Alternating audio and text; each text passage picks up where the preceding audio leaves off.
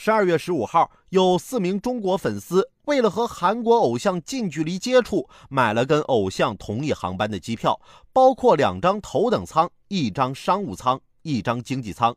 登机后无视空乘提醒，将偶像团团围住。然后啊，他们达到目的后，突然要下飞机，并要求所有机票全额退款。而根据航空规定呢，哪怕有一个人在起飞前下飞机，出于安全考虑，飞机上所有的乘客都不得不全部下飞机，重新接受安全检查。航班为此耽误了一个多小时起飞。报道称，这四个人都获得了全额退票，其中有三名内地人，一名香港人，都是二十多岁。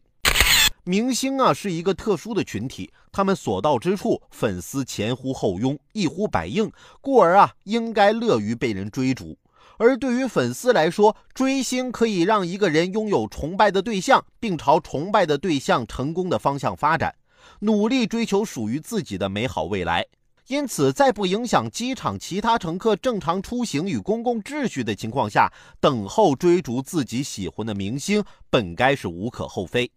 但部分粉丝疯狂盲目的追星，影响公共秩序，迫使其他人重新安检，使航班延误，那就是把追星行为升级为激闹。